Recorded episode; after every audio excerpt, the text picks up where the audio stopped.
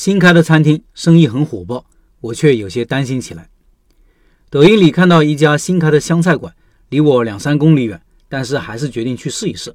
我喜欢吃湘菜，也想看看一家新店的运营，先现场感受一下。这里我放了一些图片，听音频的老板可以到开店笔记的公众号查找对应文章看这些图片。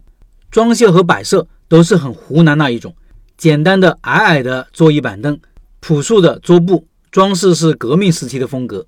大家发现没有？这些年出来的好些湖南品牌都长一样，感叹湖南人的霸蛮性格，敢闯敢拼，同时也赞叹湖南人的品牌文化意识。在文化输出方面，湖南绝对是领先的。店铺位置很好，一个中高端社区的商业街，同时商业街上有两栋高端的写字楼。入住抵满，而且都是大互联网公司，年轻人多，消费能力强。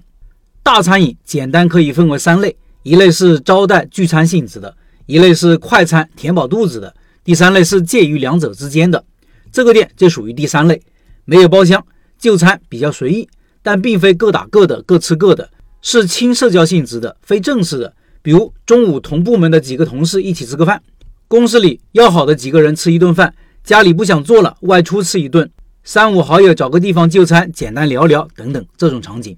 我去的时候，店里面坐满了人，只能坐户外。这种户外的椅子虽然坐着好玩手机，但吃饭不太舒服。户外这些年很火，年轻人喜欢就好。对于店家来说，轻便、好移动、好收纳。扫码点餐，发现菜品不多，估计只有二十来个菜吧，应该是新开的原因，可以理解。点餐的时候发现价格一般，就是一般的大型餐饮店的价格，没有多想。上菜挺快的，尤其是那个丝瓜牛蛙，几分钟就上了。这个菜应该是提前备好的，不过味道挺好。还有一个风干牛肉，味道也好。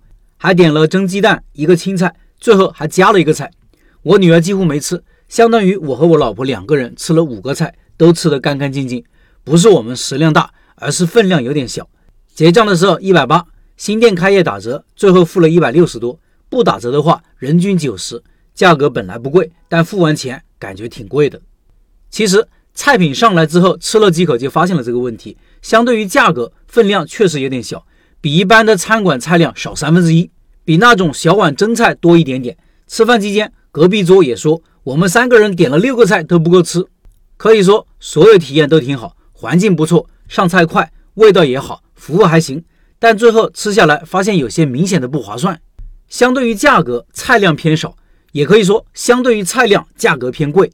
我觉得老板这样做可能有以下几个考虑：第一，小菜量设计是这些年的趋势，这样顾客就需要多点几个菜，每个人可以尝试不同的菜品味道；第二，餐厅的定位和这里的消费场景也更适合少分量菜品，都是年轻人喜欢尝鲜，时间比较紧，不太讲究；第三，价格定的比较高，是因为这里的消费能力强。大型互联网公司和高端社区的顾客对价格不敏感。